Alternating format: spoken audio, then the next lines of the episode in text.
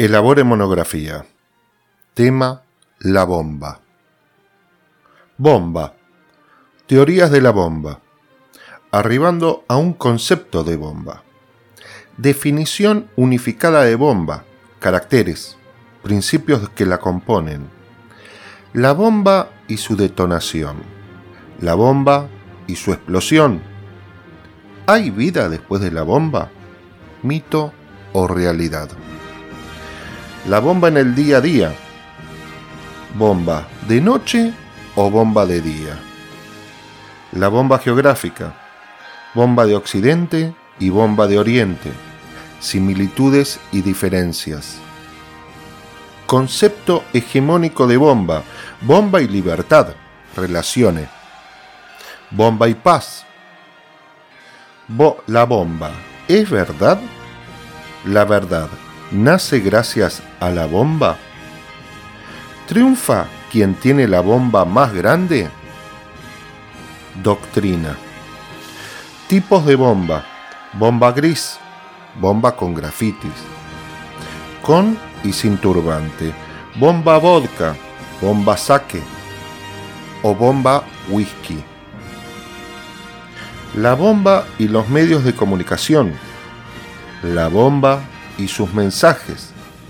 La bomba. ¿Es correo?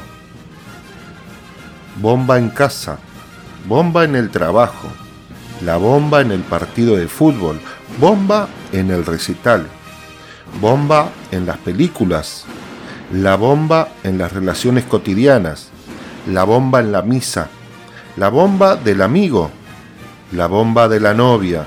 Bomba de los hijos. Los bombas de la familia. Fin de la existencia de bomba. Unidos busca desviar la atención hacia las supuestas amenazas de otros países en diferentes puntos del planeta. Resulta que la propia nación norteamericana está entre los que más abogan por la vía militar.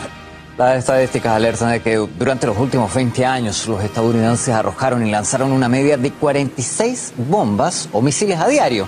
Y esto sumado a que el presupuesto militar para este año aumenta. Elena Villar nos trae los detalles.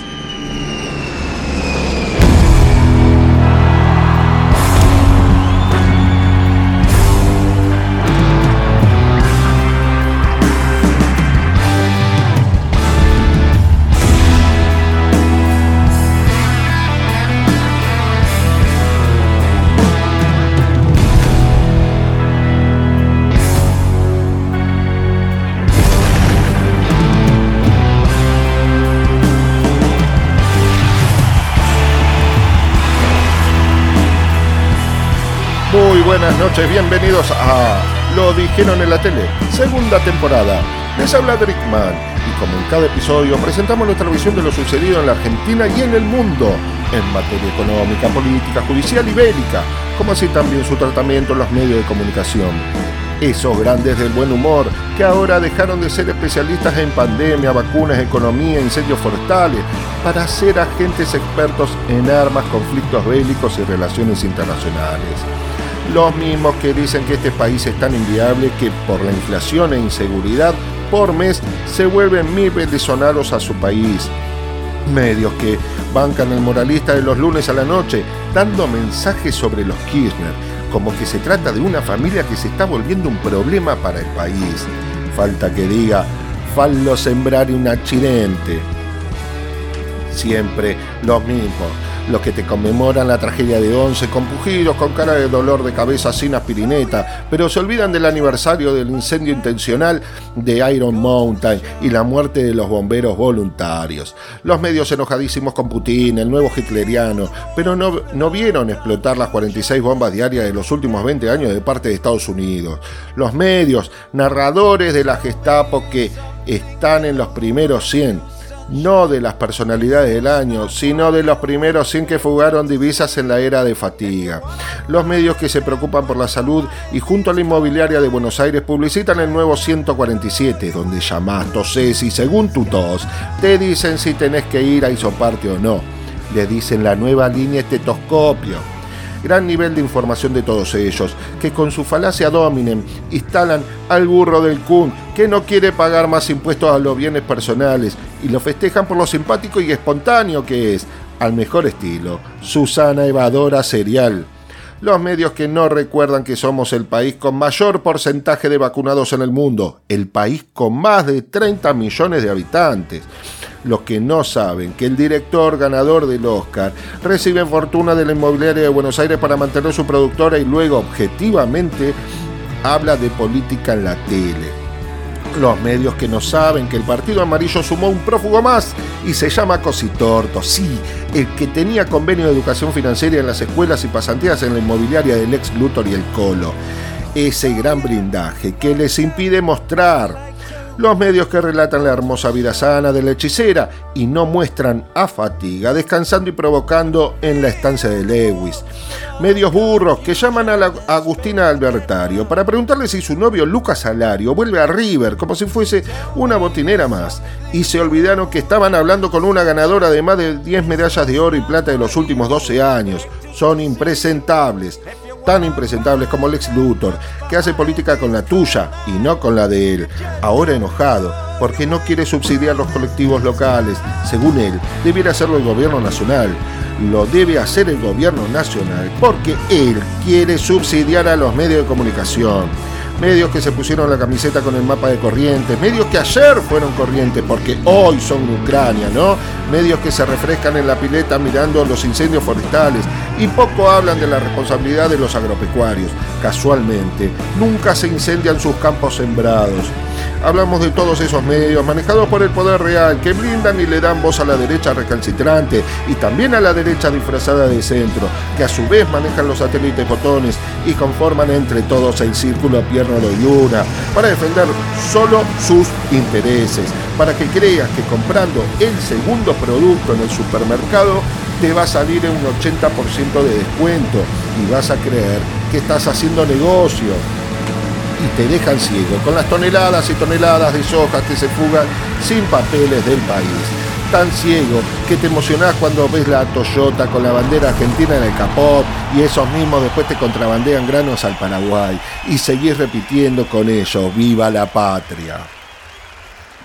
En el episodio de hoy, fariseísmo por la paz.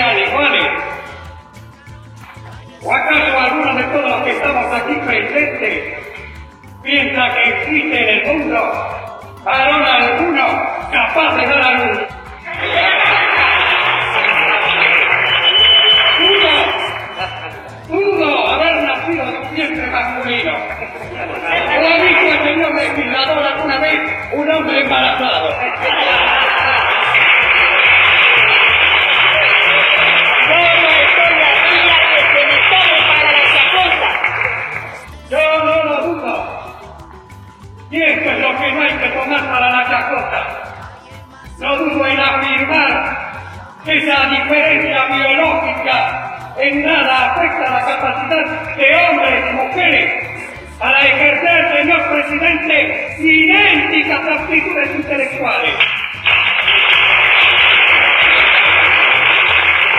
Por lo tanto, quiero refutar una vez por todas la retrógrada idea de que la mujer es inferior al hombre. Podrá haber diferencias, podrá haber diferencias castigo, pero no inferioridad. Podrá ser más débil que algunos hombres, pero también podrá ser más fuerte que muchos varones.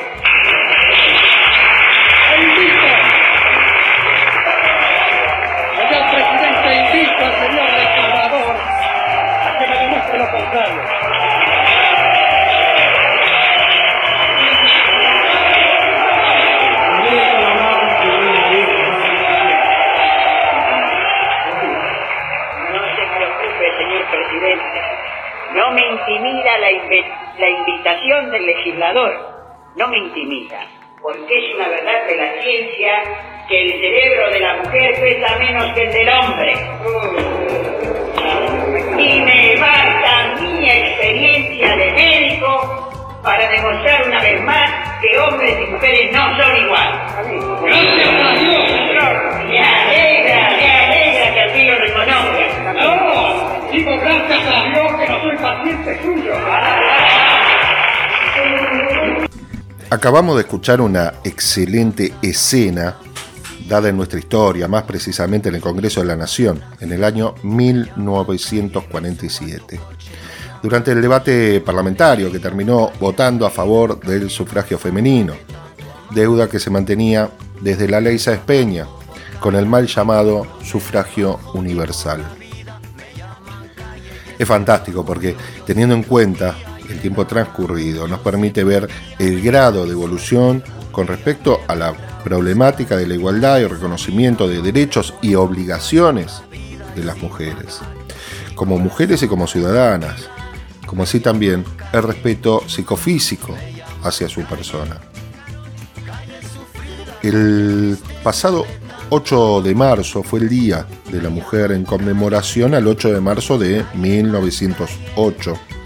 Ese día, 129 mujeres murieron en un incendio en la fábrica de Cotton de, Nueva York, en Estados Unidos, luego de que se declararan en huelga con permanencia en el lugar de trabajo. El motivo se debía a la búsqueda de una, una reducción de jornada laboral a 10 horas, un salario igual al que percibían los hombres que hacían las mismas actividades y las malas condiciones de trabajo que padecían. Entonces ahí el dueño de la fábrica ordenó cerrar las puertas del edificio, del edificio para que las mujeres desistieran y abandonaran el lugar.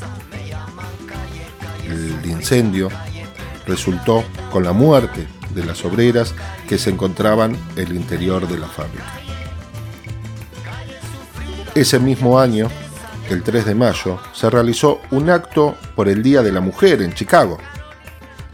El 28 de febrero de 1909, en Nueva York, se conmemoró por primera vez el Día Nacional de la Mujer. Ahora, con este antecedente, un año después, en 1910, se desarrolló la segunda Conferencia Internacional de Mujeres Socialistas en la capital danesa de Copenhague.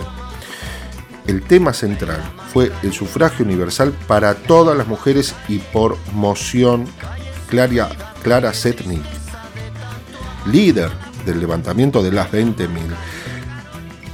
se proclamó oficialmente el 8 de marzo como el Día Internacional de la Mujer Trabajadora, en homenaje a las mujeres caídas en la huelga de 1908. Ya en 1977, la Asamblea General de la Organización de Naciones Unidas, de la ONU, designó oficialmente el 8 de marzo como el Día Internacional de la Mujer. Luego, en 2011, se celebró el centenario de la celebración con la premisa de igualdad de género y el empoderamiento de la mujer. El 8 de marzo es una fecha donde los hombres debemos hacer un poco de silencio. Look, if you had one shot, one opportunity to seize everything you ever wanted in one moment, would you capture it? Just let it slip. Yo.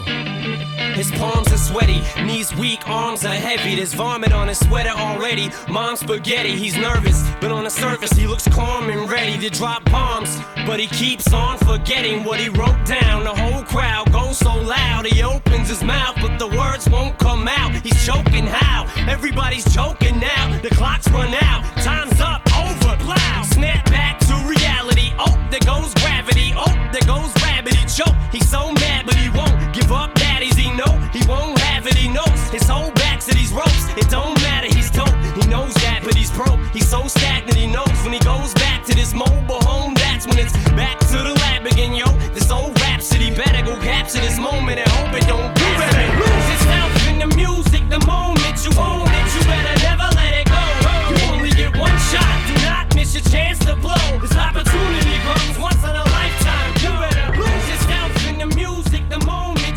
Hace algunas semanas, al menos 23 personas murieron por consumo de cocaína y obligó a hospitalizar a 84 más. Se trataba de cocaína que había sido adulterado con un potente opiáceo. Eh, una de las hipótesis más extendidas apunta al fentanilo, un opiáceo sintético 25 veces más fuerte que la heroína, pero aún faltan los resultados de las pericias toxicológicas para, para confirmar esto. ¿no? De, lo, de lo que se sabe hasta ahora, el presunto dueño de la cocaína adulterada es alguien conocido como el Paisa, quien ya fue detenido, lo allanaron algunos lugares, y en esa oportunidad en la cual fue detenido, la policía le incautó 5.000 dosis de estupefacientes que estaban embaladas en el mismo nylon rosa que tenían las muestras entregadas por familiares de las víctimas que habían sido hospitalizadas y que habían fallecido. El Paisa estaba prófugo desde hacía un año y medio y tenía una orden de captura por, por otra causa. Ahora, desde el Ministerio de Salud lanzaron numerosos pedidos a través de redes sociales y medios de comunicación para advertir a los consumidores de, cocaína de que de haber adquirido la droga en esas horas, en esos, en esos días, y sentir dificultad para respirar, excitación psicomotriz o aumento del sueño, eh, tenían que acudir de forma inmediata a un centro de salud. Esta fue la noticia, ¿no? En realidad. Pero por supuesto no iba a terminar ahí. Porque independientemente de que haya una investigación, gente detenida, o sea que el sistema actuó como corresponde ante este, una, tragedia como esta. No iban a faltar los luchadores del narcotráfico, juntos en el circo. ¿sí? Esos grandes luchadores en contra eh, de la droga. Eh, pero que casualmente son amigos de Sergio Barisco, intendente de Paraná, de Juntos en el Circo, que fue condenado a seis años y seis meses por traficante. Ellos se olvidan, ¿no? O como el caso del yerno de Toti Flores, este, que es diputado por, eh, por Juntos en el Circo, que está preso por, por narco. Hablamos de Cintia Gavarro, ex funcionaria y mano derecha del ex intendente de Morón, ¿no? este, el ex también de, de Heidi. Eh, ella está presa por, por narco también. O en el avión de fatiga, que regresa, de- eh, que cuando viene de España le encuentran 68 mil dosis de éxtasis. No es joda esa, ¿eh? El, primo del, del economista que supo ser presidente del Banco Central y, y pagaba la factura de luz con dos pizzas. Este, bueno, preso por narcotráfico. El primo de él. O la dirigente de Juntos en el Circo de Misiones, eh, también presa en Brasil por, por narcotráfico. Eh, el hijo del diputado eh, Troncoso de Juntos en el Circo, también preso por narcotráfico. Y ellos son los luchadores, ¿no? En contra de la droga. Y ahí los tenés. Lo que pasa es que se olvidan después de los amigos que tiene o los que ocupan un lugar en su espacio. Ahora, lo genial de estos caraduras es que esto sucedió en el partido de 3 de febrero, donde el intendente que pertenece eh, al espacio de Juntos en el Circo. Y lo más gracioso fue que intentaron también denunciar que ahí empieza la carancheada, ¿no? Que había un incremento de importación de fetanilo entre los años 2020 y 2021, lo cual, burros, burrísimos, El incremento en su importación se debía al uso de esa droga como analgésico para enfermos de COVID que se encontraban con ventilación mecánica. Esa es la, oposición seria que actúa con responsabilidad, carancheando cualquier tragedia que se presente para conseguir un adepto ignorante más.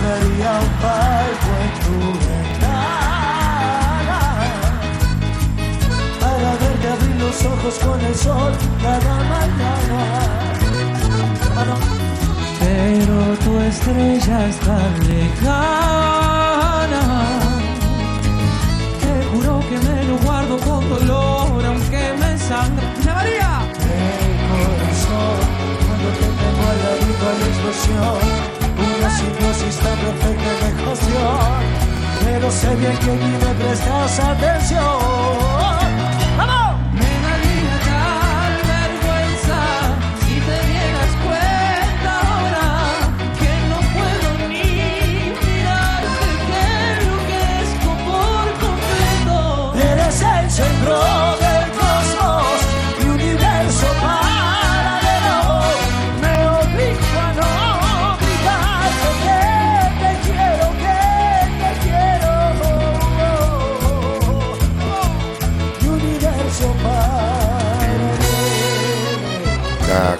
De juntos en el circo también se puede observar en el caso de Corrientes los incendios forestales, ¿no? En, este caso hubo, hubo de todo. Desde una foto de la nieta de los almuerzos, foto con mucho sentimiento, mucho dolor de la actriz, cara de nada de nada, con el fondo de un terreno negro totalmente quemado, muy compungido todo pasando después por las falacias de el gobierno no hace nada, Cabandí es un desastre, cuando en realidad este tipo de cuestiones son provinciales, no, nacionales. Este, y después hasta llegar a la foto de Lex Luthor, con el gobernador de Corrientes, con ropa de fajina y eh, en actitud a punto de apagar el fuego con sus propias manos. Esta fue una de las grandes carancheadas de Juntos en el Circo. Igualmente lo cuestionable de todo esto fue que nunca te mostraron al gobernador de Corrientes vacacionando en punta, a pesar de que hacía varias semanas se en vilo la cuestión de los incendios en esa provincia. Solo necesitaban poner sobre relieve que el Ministerio de Medio Ambiente, en la cabeza de Juan Cabandier, no atendía los reclamos de la provincia de Corrientes y por tanto Alberto Fernández no hacía nada, cosa que tampoco era real. Solo se buscaba evidenciar los millones de pesos juntados por el youtuber más famoso para recaudar dinero para ayudar a la gente de Corrientes. Fantástico. Ahora falta que el youtuber haga la misma convocatoria para pagar la deuda con el FMI que nos dejó fatiga. Hablando en serio. Ahora el tema no era Cabandí, que en lo personal considero que no puede llevar adelante ninguna gestión de administración ministerial por falta de capacitación. No lo digo por falta de voluntad o falta de política, porque eso seguro lo tiene. Pero creo que le falta capacitación para estar en la gestión, en la administración política. Pero el tema real es el manejo de la información y la mentira de los medios. Nos pasó, no teníamos a nadie. Nadie se acercó, Pablo. Nadie. Vos me decís, ¿cómo puede ser? No, no fue nadie. Tenían tres aviones hidrantes parados, dos helicópteros hidrantes parados. Tenían guardias de fuego de Córdoba, de Mendoza, de Jujuy, de Misiones, de toda la zona, acostada en un country en un country donde el gobernador de la provincia, Valdés, tiene su casa de fin de semana. Y yo le pedí, por favor, le mandé las coordenadas a él, le mandé las coordenadas al ministro, al intendente. Y en este caso estábamos escuchando cómo la mezquindad política del caudillo gobernador de Corrientes evitaba el uso de recursos disponibles para apagar las líneas de fuego. No nos olvidemos que el gobierno nacional había ofrecido ayuda en la provincia 16 veces antes de la catástrofe y nunca le respondieron. Lo más importante es que luego, cuando todo apareció en cadena nacional, no te decían nada de eso. Pero los datos oficiales de que Nación había superado los mil millones de pesos enviados a corriente, porque desde Agricultura se envió 700 millones para los, los productores afectados. Desde el Ministerio de Desarrollo Social, 100 millones de pesos para las familias. Desde el interior, 200 millones para las logísticas del combate al fuego. Desde Defensa Nación, o sea, Ejército y Fuerza Aérea, se envió un helicóptero Bell eh, UH-1H, otro helicóptero Bell 412, vehículos todoterrenos, puestos de enlace de satelital, generadores, motobombas, tanques cisternas para aviones, racionamientos para brigadistas.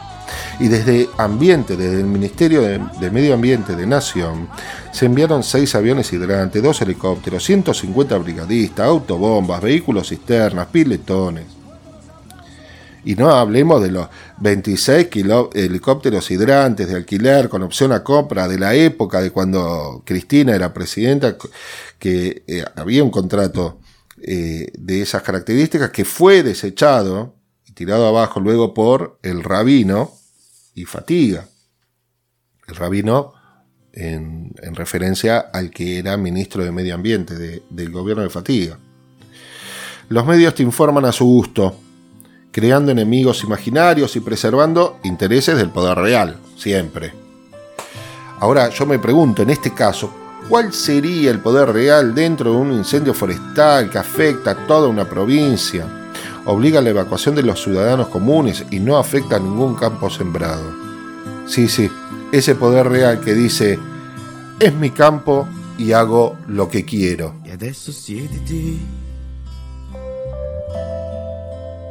su quella seggiola.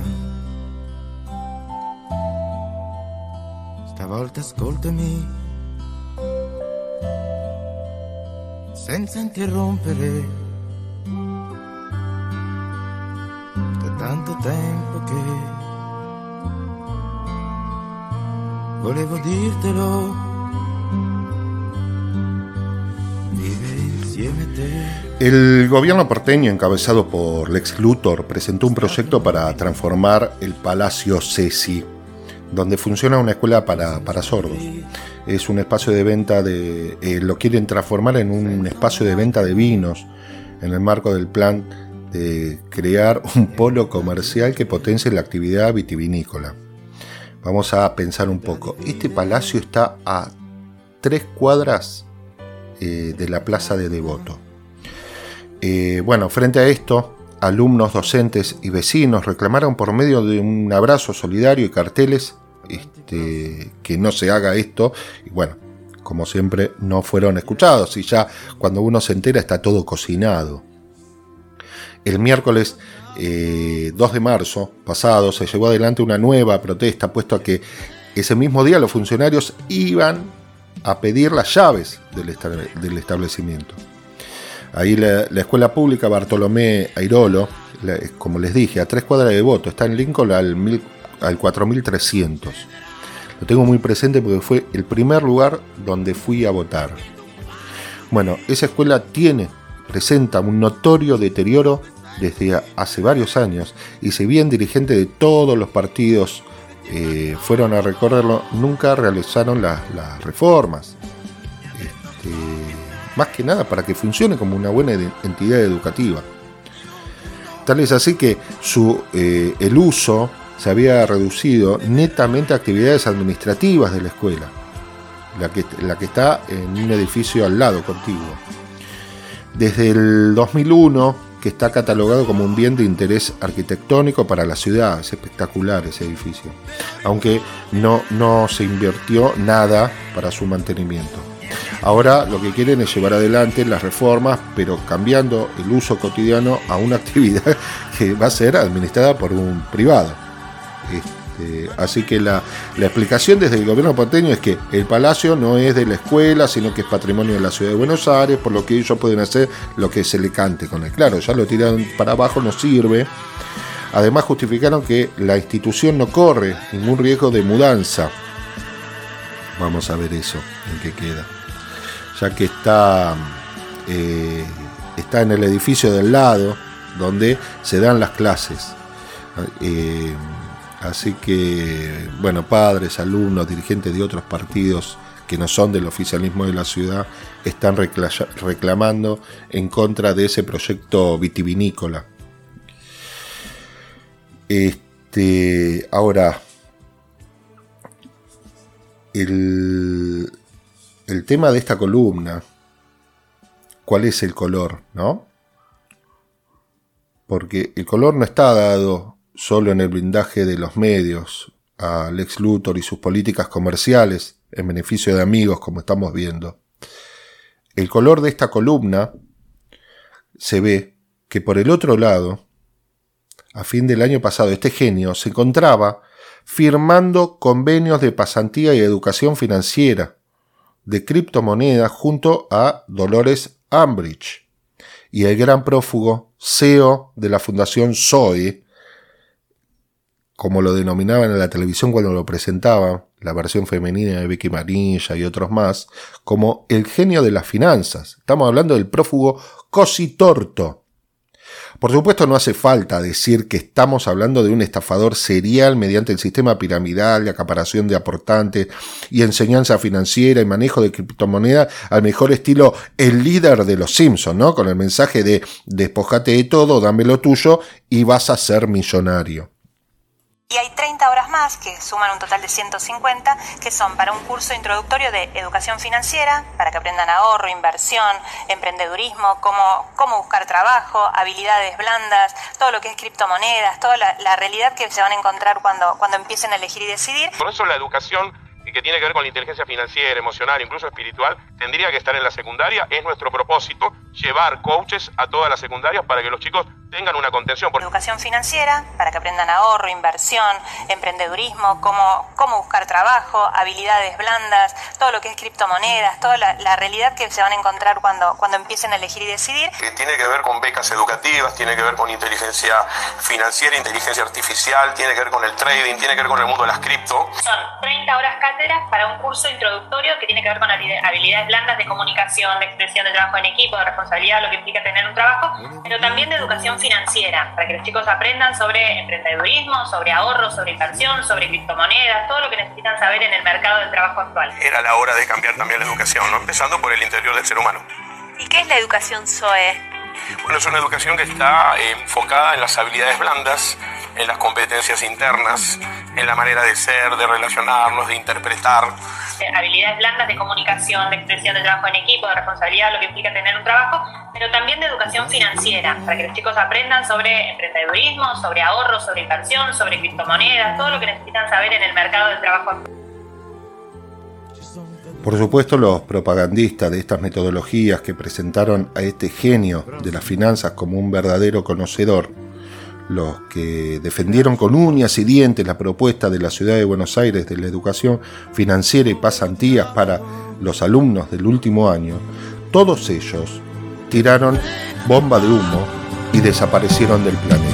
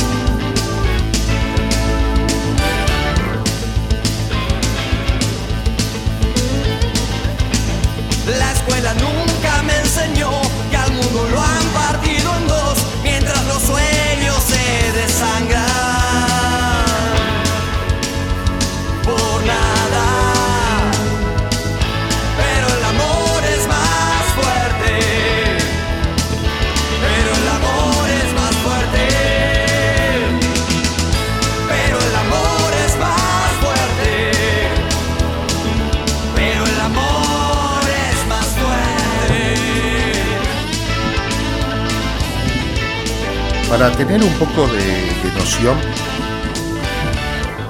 de lo que sucede en el país ¿no? en materia de inversión económica, existen tres noticias que debemos resaltar. En el primer caso, el que se viene a Tucha 3, convenio con una corporación china para la cuarta central nuclear argentina, que prevé una inversión de 8 mil millones de dólares, incorporación al empleo de 7 mil trabajadores, este, para crear 12.000 megawatts de energía limpia, ¿no? Eh, la cual se va a iniciar a fin de año y va a ser en la ciudad de Lima, en la provincia de Buenos Aires. El segundo caso, tenemos la mega inversión de mostaza, las hamburguesas argentinas de 30 millones de dólares. Estamos hablando de 70, eh, set- 30 millones de pesos, perdón. Estamos hablando de 70 locales nuevos, incorporando a 3.000 trabajadores. Ahora, el tercer caso es muy bueno también y tiene que ver con la cuestión de soberanía energética, lo cual no sería poco en estos tiempos de guerra militar, recursos y económica. Es el tema de la construcción de dos gasoductos. Uno que va a transportar 20 millones de metros cúbicos más de gas y que va a permitir un ahorro de 1.400 millones de dólares para la Argentina. Y el otro que se va a denominar Vaca Muerta Brasil, proyecto binacional que va a ir desde la Patagonia hasta el país brasileño. Como digo siempre, son noticias que no se difunden porque no les interesa a los medios que se vea que este es un país viable. Siempre tratarán de mostrarte que es un país inviable y que la gente se quiere ir a vivir afuera. Ahora, hoy, el eje central, aparte de la guerra en Ucrania, se encuentra en la cuestión de la deuda impagable con el FMI que nos dejó fatiga. Y que el gobierno actual intenta acordar nuevas condiciones y plazo de pago, cosa que se estuvo este, discutiendo en el Congreso esta semana. Eh, tanto en la comisión como anoche eh, se le dio media sanción eh, en la Cámara de Diputados previo al triste papel de la izquierda, como siempre, de votar igual que la extrema derecha de los libertarios, o sea, votar en contra, y el otro triste papel de siempre de, este, de la tirada de piedras, eh, bomba molotov, y, nada que construya a una mejor nación. Y el otro papel triste también. Por lo general, o en este caso, se pudo comprobar que a 100 metros del Congreso casualmente se olvidaron un, container, un contenedor con, eh, con cascotes adentro. ¿Qué te pasó, Lex Luthor, ahí en esa? Pero bueno, esos son los papeles tristes a la hora de la discusión y debate político, ¿no? Pero más allá de eso, se logró el, el acuerdo de parte de la votación del acuerdo de parte de diputados y va a pasar al Senado la semana que viene. Ahora vamos a recordar un poco lo que es la relación argentina y el FMI, todos los acuerdos de deuda, o sea, todas las tomas de deuda que tuvo la Argentina con el FMI desde el año 58.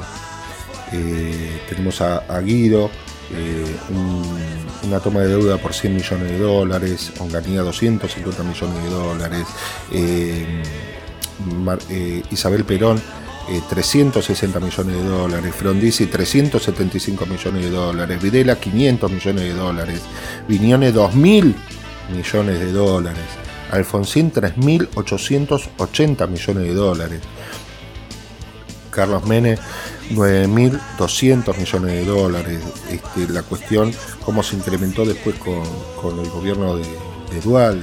Fernando de la Rúa tomó 13.600 millones de dólares.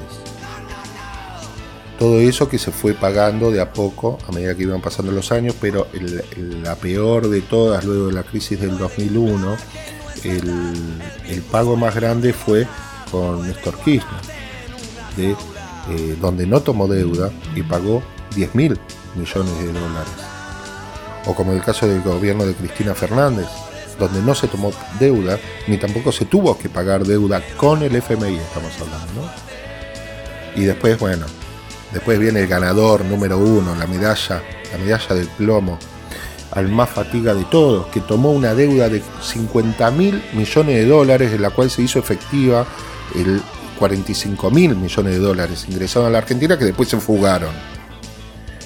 Ahora, existe con respecto a esto varios puntos a tener en cuenta, ¿no? El gobierno inicia en marzo del año pasado una querella a través del Tesoro para determinar las responsabilidades ante una posible administración fraudulenta, porque fuera de joda fue así con la toma de esta deuda, este, 50 mil millones de dólares con el FMI. A su vez, el gobierno de Fernández pone sobre la mesa un posible acuerdo con el, organismo internacional, el FMI, con nuevas condiciones de pago y nuevos plazos. O sea, por un lado, se hace la denuncia para ver si hay administración fraudulenta de manera interna en el país. Por el otro lado, el Estado argentino como Estado debe eh, ahorrar su deuda, debe pagarla. Entonces inicia una negociación y, y pone sobre la mesa el acuerdo que se arribó dentro de esa negociación con el FMI. Ahora, parte del oficialismo está en contra del oficialismo, parte del frente de todos, de la coalición, está en contra de este nuevo acuerdo por entender que con el FMI no se debe acordar nada. Esto significa entrar en default y no entender que aún durante el gobierno de Néstor Kirchner se debió acordar nuevas condiciones y plazos con el FMI en razón de la deuda que se habían tomado los antecesores y que recién estuvimos viendo. Ahora, parte de la, oposición se ofende y se levanta eh, payasescamente del recinto porque entiende que la denuncia que hizo el Tesoro hace un año atrás los ofende. Los ofendió un año después. Un poco tarde le llegó la ofensa. Ahora, la otra parte de la oposición dice que el acuerdo es muy laxo de parte del FMI. Estamos hablando de los libertarios, ¿no? Y que debiera haber más mano dura para reducir el déficit fiscal. Esto es que haya una reforma laboral, jubilatoria y aumento de tarifas. Así de simple lo dice. A su vez, el oficialismo no quiere que se acuerde, que no quiere que se acuerde, dice que las nuevas condiciones de pago son muy duras para los argentinos. Vos tenés por un lado uno que dicen que son muy laxos y después tenés el espacio más duro del Frente de Todos que dice que son este, políticas duras para los argentinos. Y el gobierno, por su parte, dice que la dureza existe, que no es fácil, pero que logró que no se les exija una reforma laboral, tributaria, jubilatoria, aumento de tarifas, y que, perdón, sí va a haber aumento de tarifa, pero que este iba a ir por debajo de los salarios y no para las, este, para las, y solo para las clases pudientes. Ahora, por supuesto, esta ensalada indica que los reclamos de un lado y del otro solo atienden a intereses personales y no de la ciudadanía en general. Se sabe que no se podía continuar sin acuerdo, este año era de pago imposible y el colapso hubiera sido peor. Se sabe que no se puede concurrir a los tribunales internacionales en un caso sin precedentes que pudiera terminar dentro de 10 años, porque algunos que están son del espacio oficial del oficialismo y están en contra del acuerdo, dicen que se debiera ir a tribunales internacionales. La verdad que no tendría mucho sentido. Aparte, ¿a dónde? ¿Y cuándo tendrías un fallo? ¿Y qué pasa en el mientras tanto? Esto no es este, las cuestiones con efecto suspensivo y demás. Ahora, se sabe que la intransigencia de ambos bandos solo permite que la derecha se fortalezca y termine gobernando. También se sabe que el circo de levantarse ofendidos en la apertura de las sesiones ordinarias el primero de marzo, mientras estaba hablando el presidente, estaba recontra preparado por ellos, muchachos. Pero lo que no se sabe es que la caradurez de Pato y Fatiga, esa no tiene límite. Para ellos es una bomba de tiempo el acuerdo que acaba de firmar el gobierno con el FMI. Sí, sí, ¿eh? Los genios del espionaje, persecución a opositores y políticas económicas nefastas, ellos dicen que acordar un nuevo sistema de pagos con la deuda impagable que ellos mismos dejaron es una bomba de tiempo. Yo te miro y mi rabia te toca cuando grito sin usar la boca y mi furia se come a la gente porque muerde aunque no tenga dientes. El dolor no me causa problemas, hoy los dolores recitan poemas. El mundo me lo como sin plato, el miedo a mí me limpia los zapatos, el fuego lo derretí. Hoy las pesadillas no duermen porque piensan en mí. Hoy puedo ver lo que el otro no vio y los pongo a rezar aunque no crean en Dios. Hoy las lágrimas lloran antes de morir y a los libros de los pongo a escribir que le tiemblen las piernas al planeta Tierra. Hoy yo vine a ganar y estoy hecho de guerra. Y hecho de guerra. Y estoy hecho de guerra.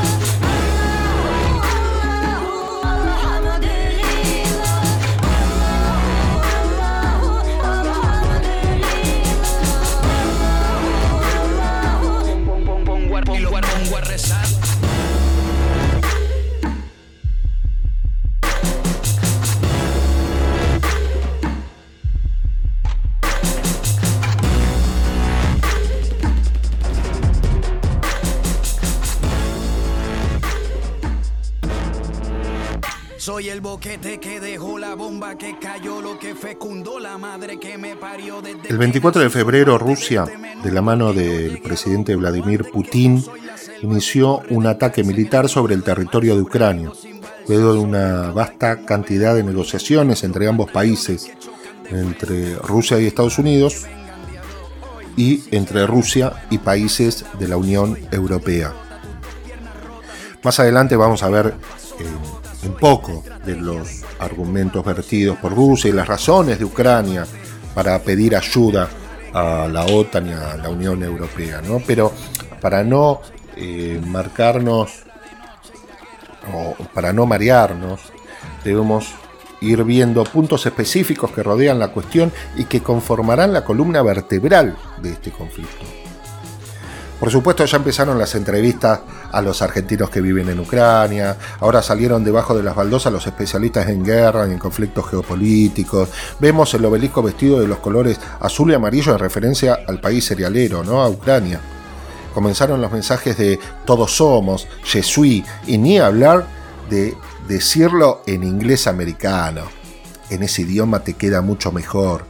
Pray for Ukraine, están diciendo. Y sí, si no decís todas esas frases, estás con Rusia. Si estás con Rusia, estás con Putin. Si estás con Putin, sos autoritario imperialista y a partir de ese momento comunista. Y entonces estás a favor de la guerra. Por eso ahora todos somos, según ellos, ¿no? Entonces, bueno, de esa manera, para no caer en la desgracia de ser un comunista odiador de la paz, compungidos, con expresiones de estreñimiento a punto de ir al baño, nos vamos transformando poco a poco en fariseos por la paz. Y empezamos a pedir al mejor estilo concurso de Miss Universo, decimos por la paz mundial. La sociedad se desintegra, cada familia en pie de guerra. La corrupción y el desgobierno hacen de la ciudad un infierno. Gritos y acusaciones, mentiras y traiciones hacen que la razón desaparezca. Nace la indiferencia, se anula la conciencia y no hay ideal que no se desvanezca. Y todo el mundo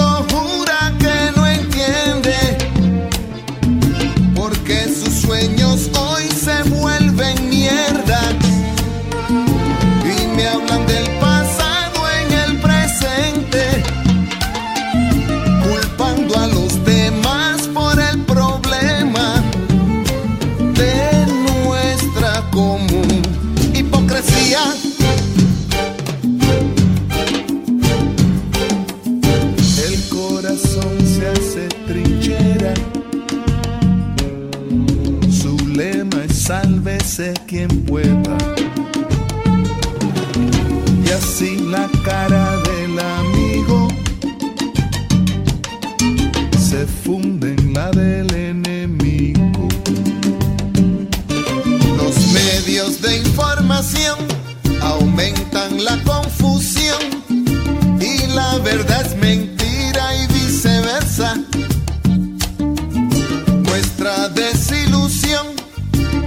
desesperación y el ciclo se repite con más fuerza. Y perdida entre la cacofonía, se ahoga la voluntad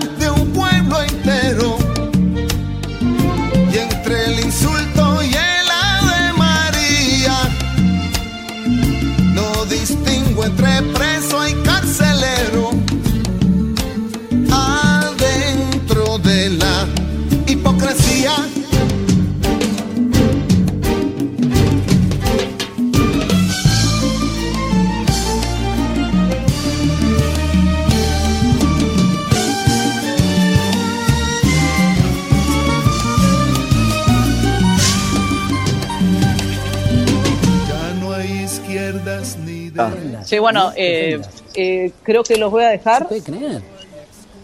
Eh, Y lo segundo que tenés que hacer es alejarte de las ventanas, así que entra al menos al lobby del hotel. sí, sí, eh, por supuesto. Y te acompañamos. Eh, y entra al lobby del hotel, alejate de las ventanas y pregunta si tenés un estacionamiento subterráneo para entrar inmediatamente. Eso es lo Sí, sí, sí. más conveniente que puedes hacer en este momento. Después, mientras Bueno, los saludo, gracias. Hasta luego. ¿Qué es este pelotudo?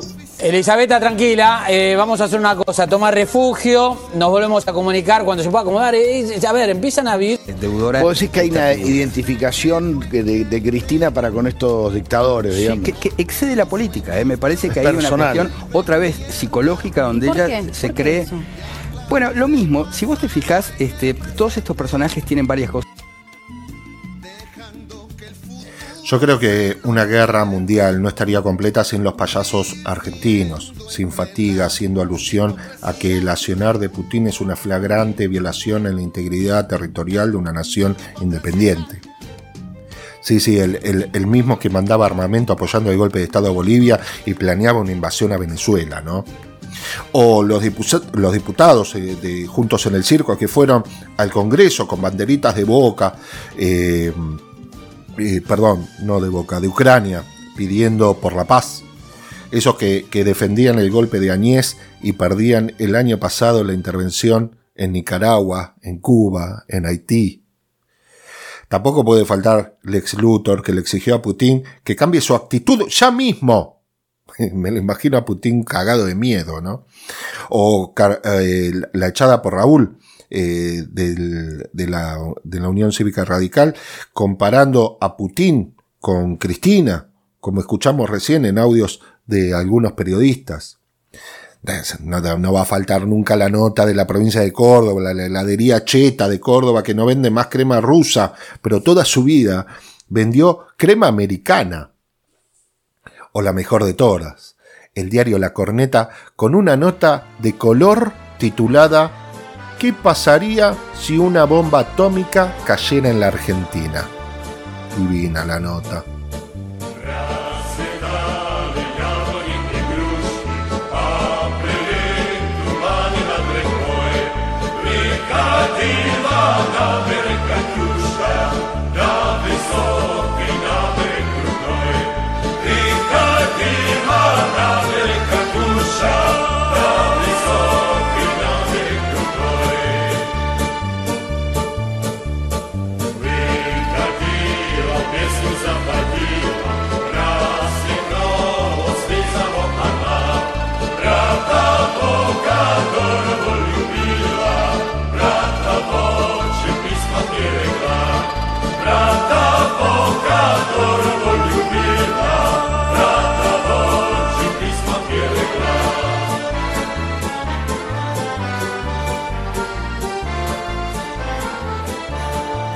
Al finalizar la Segunda Guerra Mundial en 1945, como ya sabemos, Europa se dividió en dos bloques, la llamada Europa Oriental y la Europa Occidental.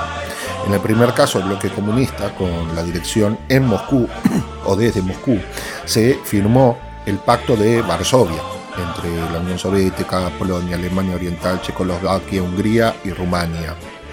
En el otro caso, el bloque capitalista se, eh, en el bloque capitalista se firma el pacto de la Organización Atlántico Norte, lo que comúnmente eh, denominamos OTAN, eh, el cual tenía como integrantes a países del centro y este europeo. Estaba Estados Unidos a la cabeza y Canadá. Durante los años siguientes, el conflicto entre la Unión Soviética y Estados Unidos iba a ir creciendo, compitiendo en todos los ámbitos, en materia de espionaje, en lo económico, democrático, tecnológico, deportivo, incluso en lo bélico, aún con amenazas constantes de poseer armamento de destrucción masiva, persecución en ambos bloques, por supuesto, a quienes representaban ideas contrarias al lugar donde se encontraban esas personas. Tener aliados en distintos extremos del planeta y hasta misiles nucleares en su momento en Cuba apuntando hacia Estados Unidos. Luego de eso, Nikita Khrushchev, ante la denuncia de Estados Unidos, los, este, los retiró. Todo eso en 45 años dio lugar a lo que siempre se identificó como la Guerra Fría. Ahora, ya en el año 90 cae el muro de Berlín, símbolo del poderío comunista, y con ello el, el, fin de la Unión Soviética, y a partir de ahí y en los años siguientes se disuelve el Pacto de Varsovia y logran la independencia de países como Estonia, Letonia, Lituania, Bielorrusia, Moldavia, Ucrania, Georgia, Armenia, Azerbaiyán, Turkmenistán, Uzbekistán, Tayikistán, Kirguistán y Kazajistán. Luego de, las independencias de todos estos países, algunos de esos países solicitan pertenecer a la Unión Europea y otros, además de querer participar en la Unión Europea, querían ser miembros de la OTAN. En esos tiempos el poderío de la Unión Soviética, que alguna vez existió, ya no estaba más o se reducía cada vez más. Ya en el año 99 Estados Unidos bombardea Belgrado, la capital de Serbia, y ahí eh, Boris Yeltsin, que estaba como presidente de Rusia, ya carecía de poder y eh, asume detrás de él eh, Putin en el año 2000 con idea transformadora de la, de la madre Rusia en busca de volver a ser potencia y tener nuevamente una voz en el mundo entero. Mientras tanto, la OTAN inflaba su poderío, instalaba bases en todo el planeta, ascendiendo a la suma de 600 bases en total al día de hoy. Bases militares. Recordemos que Ucrania volvió a proclamarse independiente al caer la Unión Soviética, que integraba hasta antes del 90, esto en el 91. Aunque se declaró como Estado neutral, tuvo una asociación militar con Rusia primero y con, con la OTAN después. Desde entonces, las relaciones de ellos con Rusia habían alternado en periodos de amistad, tensiones, hostilidades, hubo, hubo de todo. Pero esas tensiones comenzaron a ser realidad cuando en el año 2014 el gobierno de Ucrania, afín al gobierno de Rusia hasta ese momento, fue derrocado, luego de una ola de protestas dadas en razón de no haber querido el gobierno de Ucrania hasta el 2014 firmar una asociación de libre comercio con la Unión Europea. Ante esa negativa. Entonces, yo una cosa quiero destacar en este caso del derrocamiento, entre comillas, del gobierno de Ucrania en el 2013-2014. Porque hay, una, hay algo que es lo que se denomina de derrocamiento a un gobierno afín a Rusia, no es más que un golpe de Estado a un gobierno democrático. Y lo particular de esto es que en el 10 de diciembre del 2013, antes del golpe, eh, se había observado a la subsecretaria de Estado de Estados Unidos y al embajador de Estados Unidos en Ucrania dando meriendas y apoyando a la gente que se encontraba protestando frente a la casa de gobierno. El golpe de Estado en Ucrania fue perpetrado por movimientos ultraconservadores y milicias nazis de ese país, que al día de hoy lo sigue denunciando Rusia.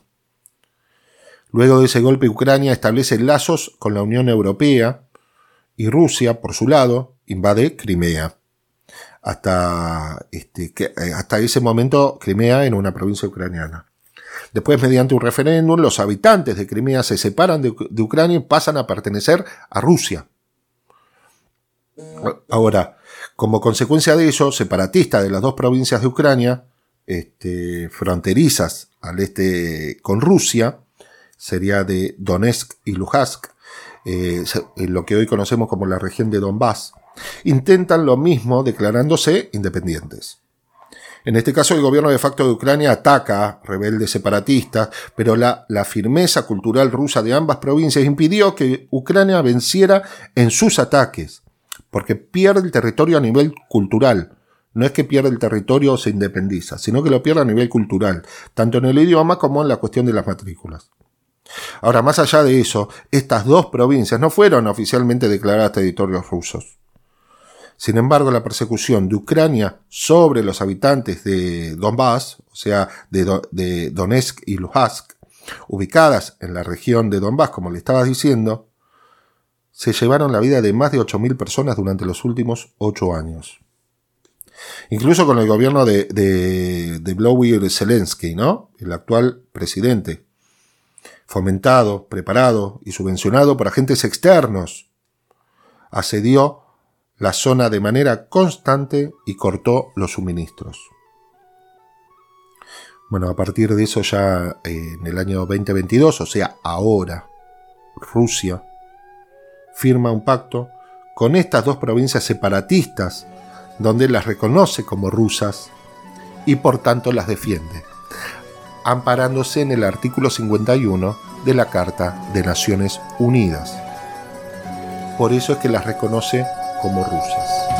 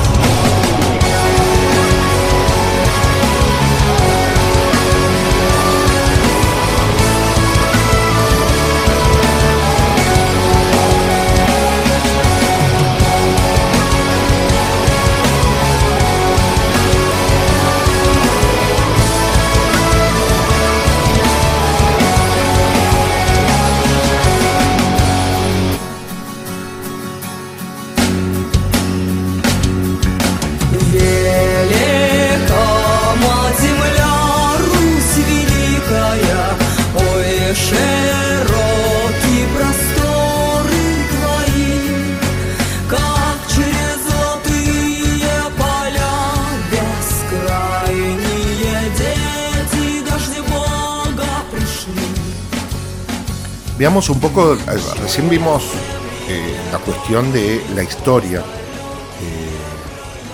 a partir del término de la Segunda Guerra Mundial, eh, los dos grandes bloques que,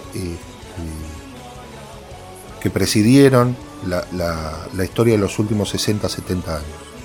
Pero ahora vamos a ver la cuestión de las razones por las cuales se llega a, esta guerra o, a este ataque de Rusia a Ucrania.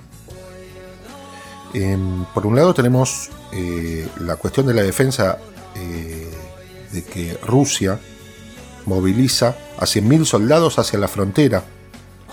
Este, y ahí vamos a encontrar varios motivos, ¿no?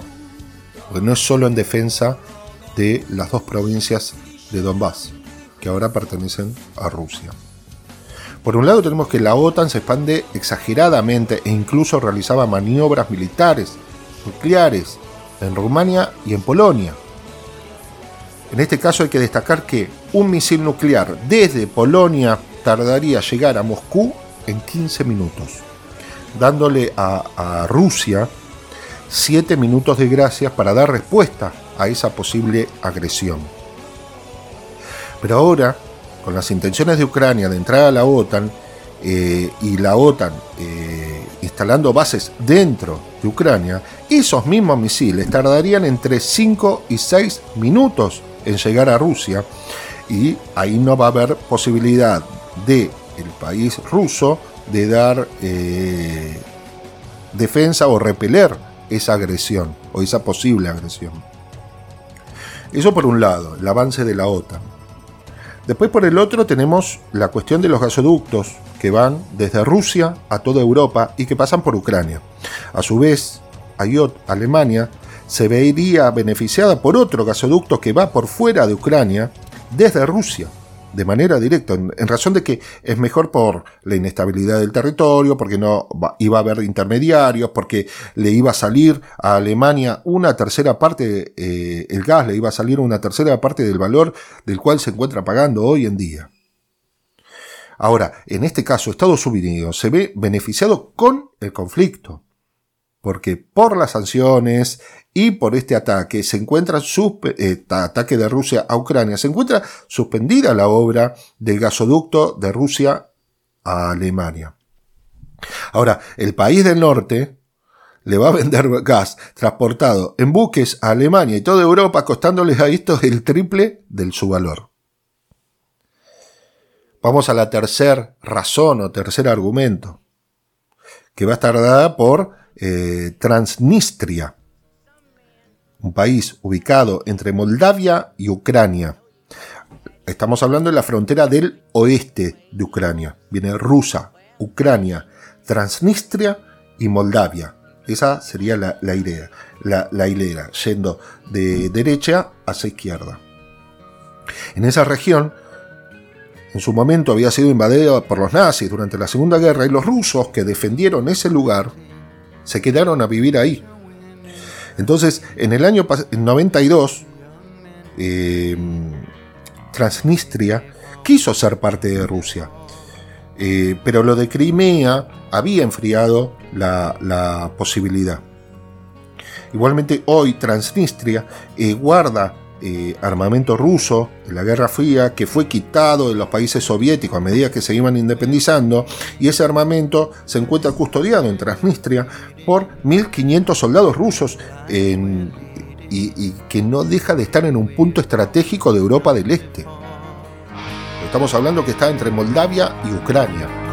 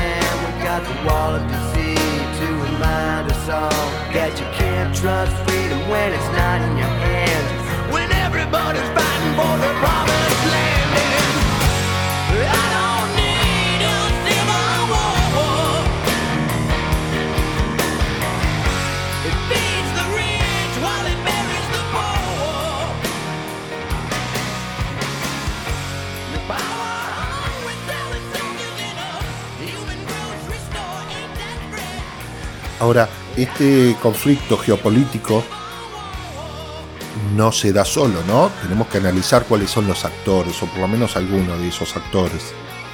Y tiene varios. Por un lado está Putin como el invasor de Ucrania, quien eh, en varias oportunidades advertía esta situación en cuanto a eh, que la amenaza de instalación de bases militares por parte de la OTAN y quedar el país ruso en desventaja y estado de vulnerabilidad no, no les era conveniente a ellos.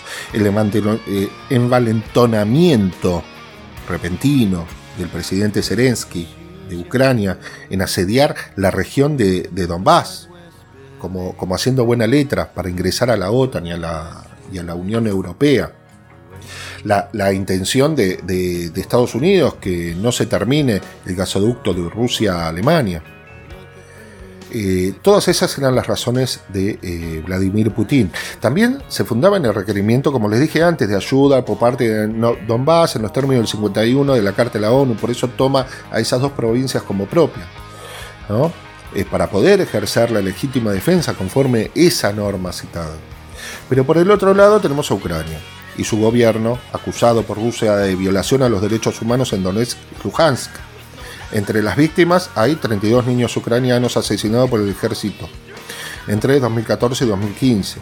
Otra cuestión que pone en retrato a Ucrania es el homicidio de eh, Denis Kirev, delegado de Kiev en las negociaciones de paz entre ambos países. Esto pasó ahora, que fue asesinado por propios del servicio de seguridad. Ahora, en el medio, no te enteras de ningún lado de esa. ¿eh? Pero en el medio se encuentran los países europeos, miembros de la OTAN, que acompañan en las sanciones impuestas a Rusia. Hasta el momento envían armamento a Ucrania y mantienen la expectativa que de, lo que les diga Estados Unidos. Ahora, el actor principal es Estados Unidos. El mismo país que, sin importar el presidente que lo guíe, con mensaje de paz y libertad, destruyó Estado que se le haya opuesto o que tenga sus intereses. Hablamos del que tiró dos bombas atómicas, del que financió golpes de Estado, país que fue protagonista de la foto ganadora de los World Press Photo del, 24 de febrero de 1966, que fue tomada por eh, Kyoichi Sawada. En esa foto representa lo que es Estados Unidos. Ahí se observa a un tanque estadounidense arrastrando con una soga a un chico vietnamita a un niño. Ni hablar las guerras y bombardeos sin autorización de la ONU a Yugoslavia por, por problemas internos de ese país, a Irak porque había armas de destrucción masiva que luego nos encontraron, a Siria. Estados Unidos tira bomba, tira bomba en Corea, en China entre el 50 y el 53, Guatemala en el 54, Indonesia en el 58, Cuba Guatemala en el 60, Congo en el 64, Laos 64-73, Vietnam 61-73, Camboya 69-70, Guatemala 67-69, eh, Grenada 83, Lebanón 83-84, Libia 86, El Salvador en el 80, Nicaragua en el 80, Irán en el 87, Panamá en el 89, Irak en el 91, la guerra del Golfo Pérsico. Kuwait 91, Somalia en el 93, Bosnia 94 y 95, Sudán en el 98, Afganistán 98, Yugoslavia en el 99, Yemen en el 2002, Irak entre el 91 y el 2003. Después, entre, también en Irak, en entre el 2003 y el 2015, Afganistán entre el 2001 y 2015, Pakistán entre el 2007 y 2015, Somalia entre el 2007 y 2011, Yemen de vuelta en el 2009, entre el 2009 y el 2011, Libia en el 2011 y en el 2015, 15, eh, Siria entre el 2014 y el 2015. Ese es el tour de la democracia de Estados Unidos por el mundo. Se habla de 11 millones de personas muertas y le dieron el Premio Nobel de la Paz a uno de sus presidentes. Estados Unidos hace una semana bombardeó Somalia.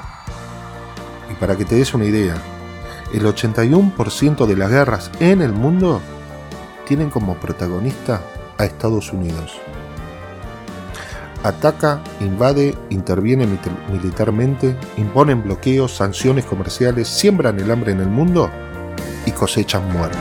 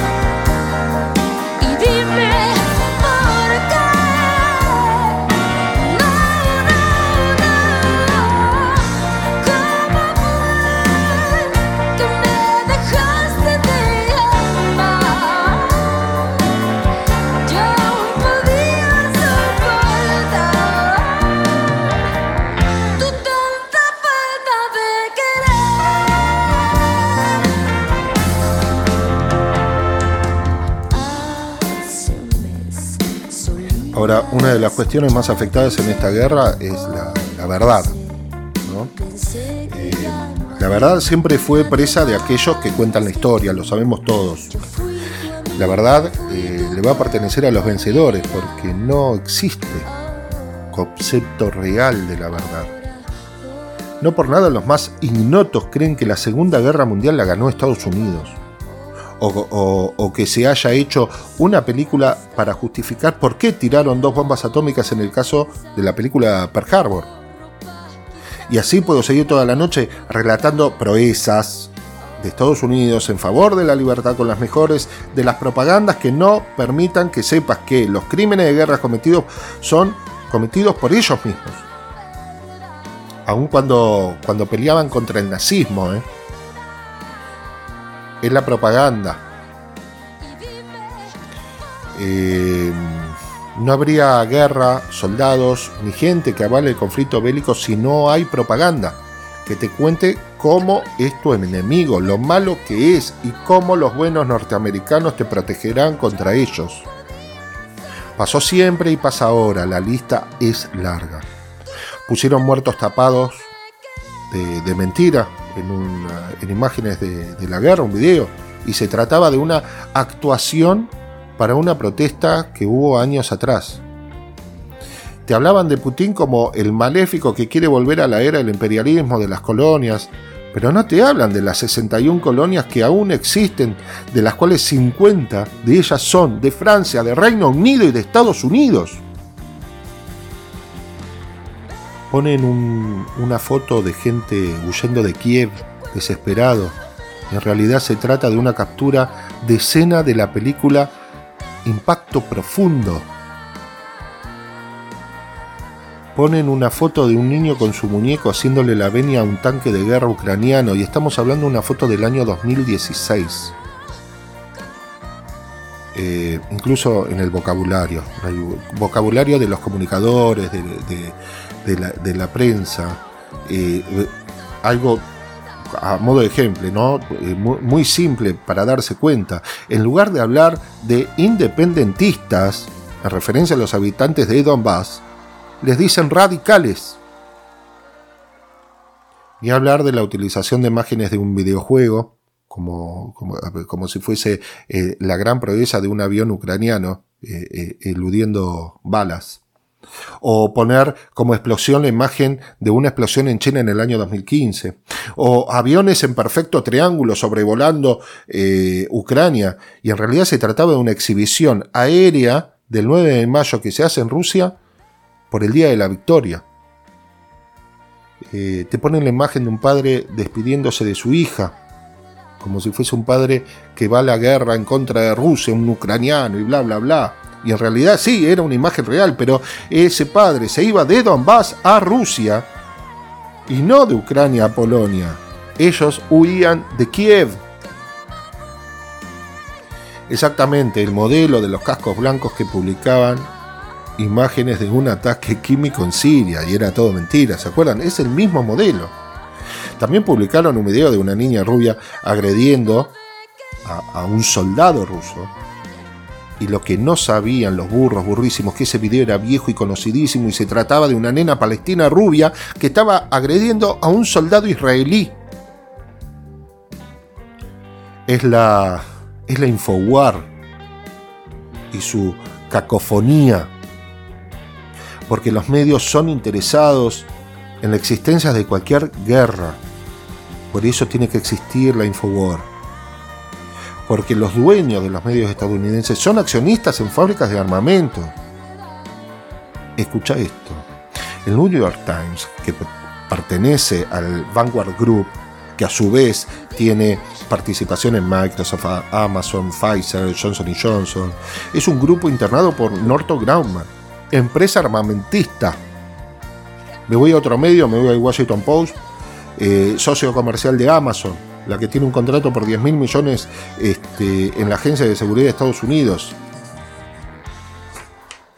El caso de, Rupert Murdoch o de Michael Bloomberg, eh, este último jefe de la Junta de Innovación de Defensa, que hace recomendaciones al Pentágono. Toda gente dueña de los medios. Acá me, con, con, estas relaciones me estoy volviendo como el personaje de Capusotto, que relaciona todo con todo para las teorías conspirativas, ¿no? Pero eh, más allá de eso, es real la participación accionaria de estas empresas entre sí, los medios. Es real la animosidad de querer mantener todo conflicto armado siempre. Pero ojo, ¿eh? Con la publicidad que ellos nos indiquen.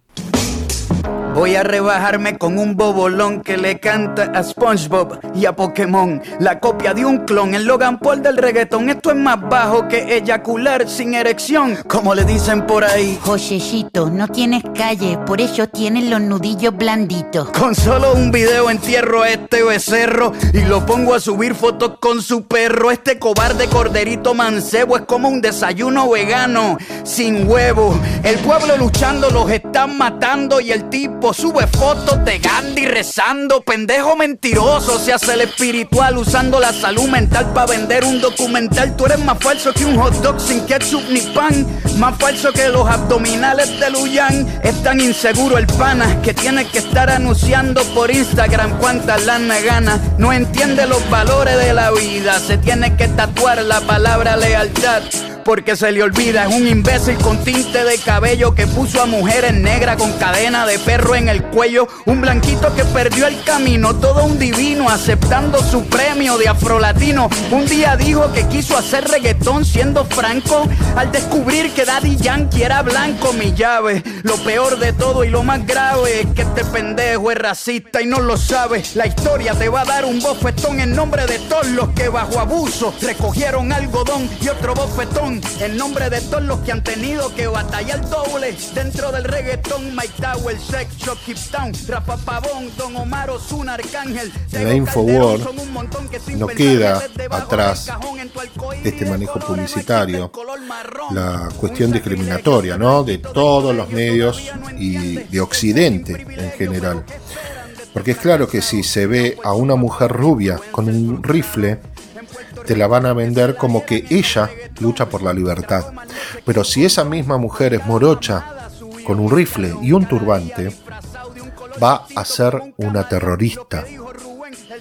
No hace falta que lo aclaren y que lo grafique, porque se piensa de ese modo e incluso hasta se bromea con las cuestiones de los musulmanes, que si son este, hombres bombas. Eh, discriminatorio también es etiquetar cuentas de Twitter como, como medio afiliado a Rusia si el titular de esa cuenta dijo alguna vez algo en favor de ese país, o en el caso de los niños agredidos en Palestina por israelíes.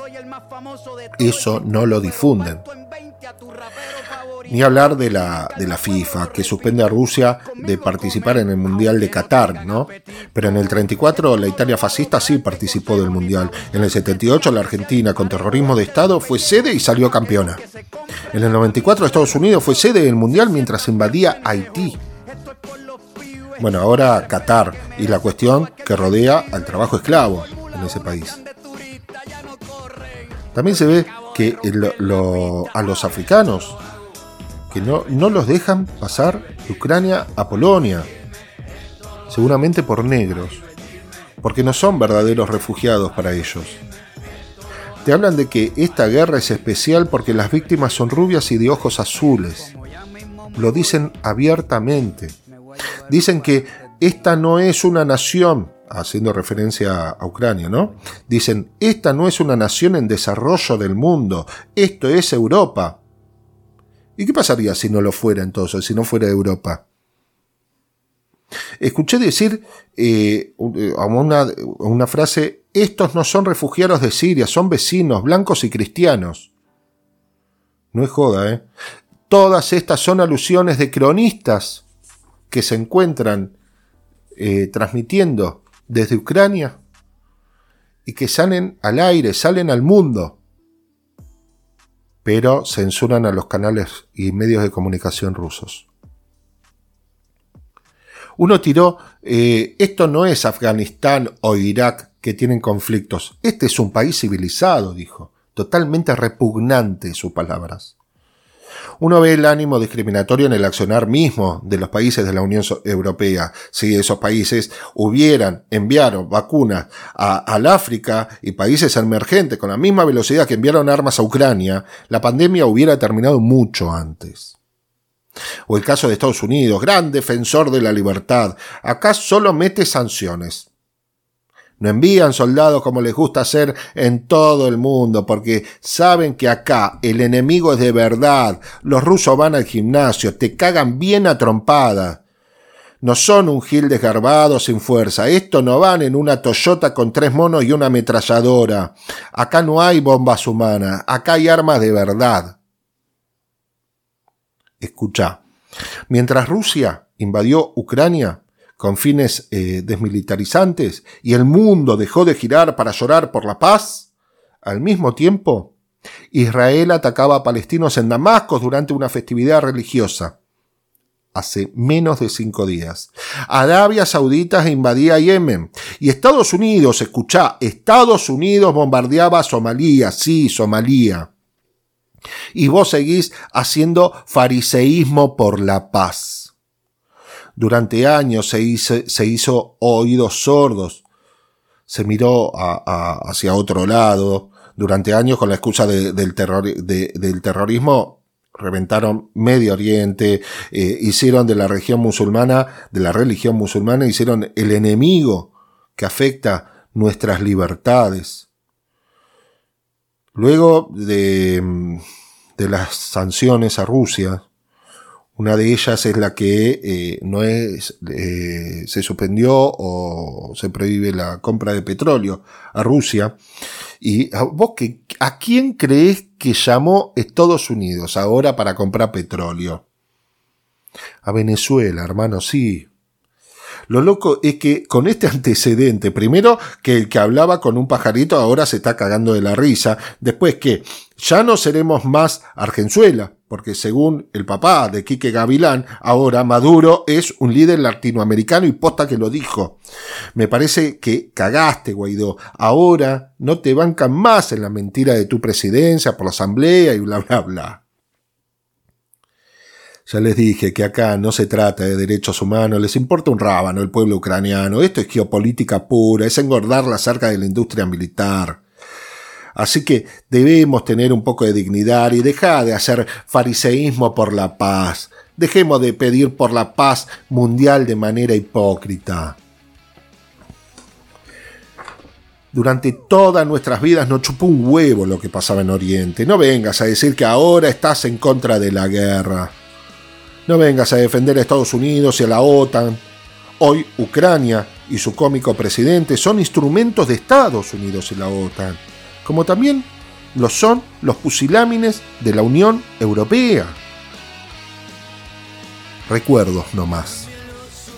Estados Unidos, la OTAN en general, dieron apoyo a Inglaterra durante la guerra de Malvinas. Ahí no hubo invasión de parte de Inglaterra. ¿No hay soberanía territorial de parte de Argentina sobre Malvinas? Pero más allá de eso, Rusia y China siempre acompañaron el reclamo de los argentinos. Así que no seas otario, no defiendas a los piratas de Inglaterra que tienen y tuvieron colonias en Malvinas, India, Jamaica, China. No, no, no hagas fariseísmo por la paz, si sabes perfectamente que el hundimiento del buque Belgrano fue fuera del área de guerra. Ahí asesinaron a los, a los nuestros, ¿eh? Eso no fueron, ellos no fueron caídos en acción, eso fue asesinato. Y por lo mismo, en Pearl Harbor, Estados Unidos tiró dos bombas atómicas en Japón y 60 años después hicieron una película de amor para justificar su accionar y vos te enamoraste con la historia de la enfermera y el soldado que van a buscar venganza. Por último, en el 2020, en la ONU, se votó una resolución presentada por Rusia para combatir el nazismo. Estados Unidos y Ucrania votaron en contra.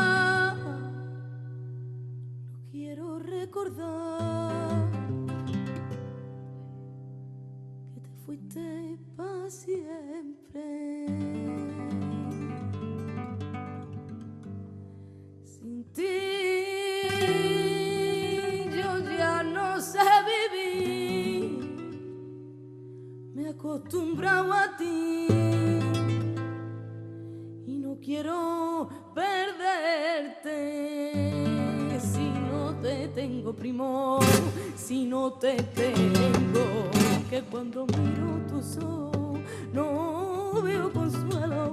Si cuando miro los míos rabio por dentro. Si cuando quiero entenderte no te comprendo, me has hecho daño en el alma y no me arrepiento.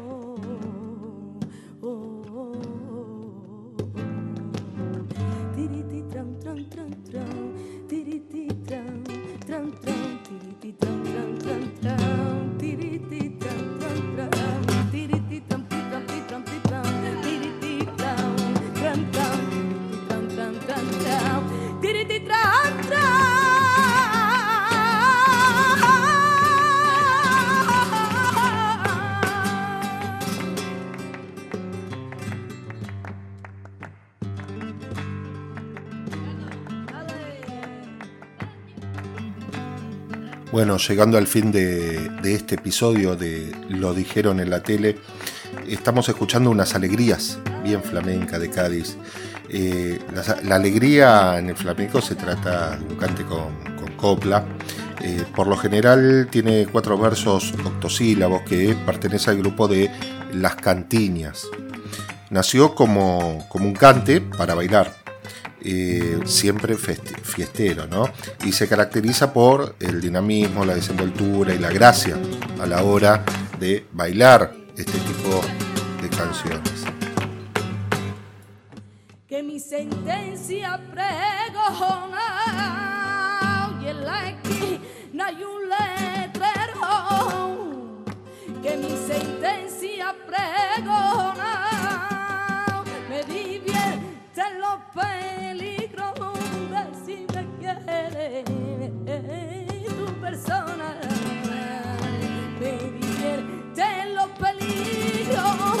si me quieres eh, tu persona no le temo a los guapos.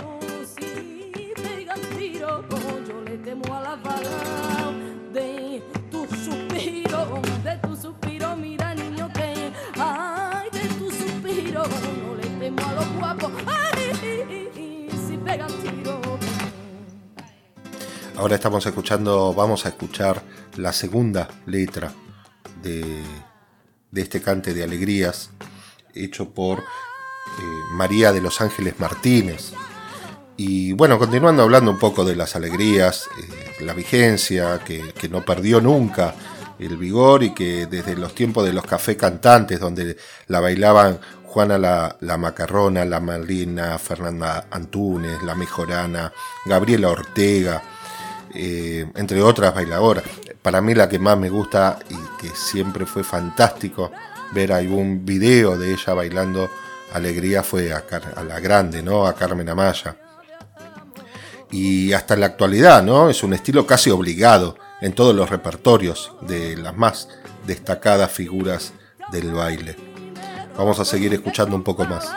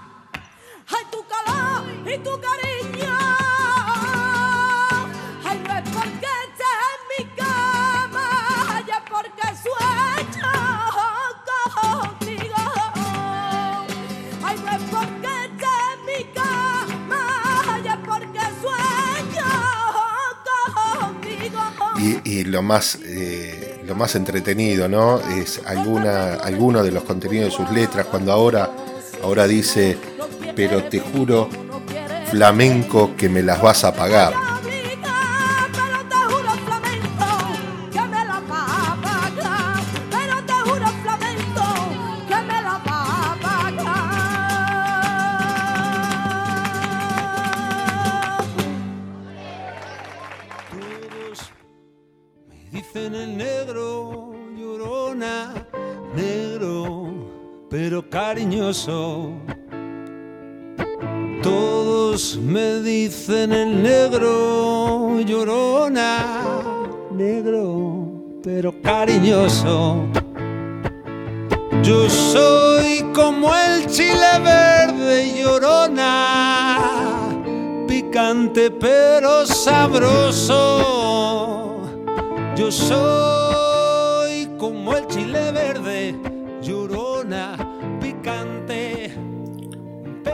Sí, ya estamos terminando con este episodio, pero no nos vamos a ir sin comer algo.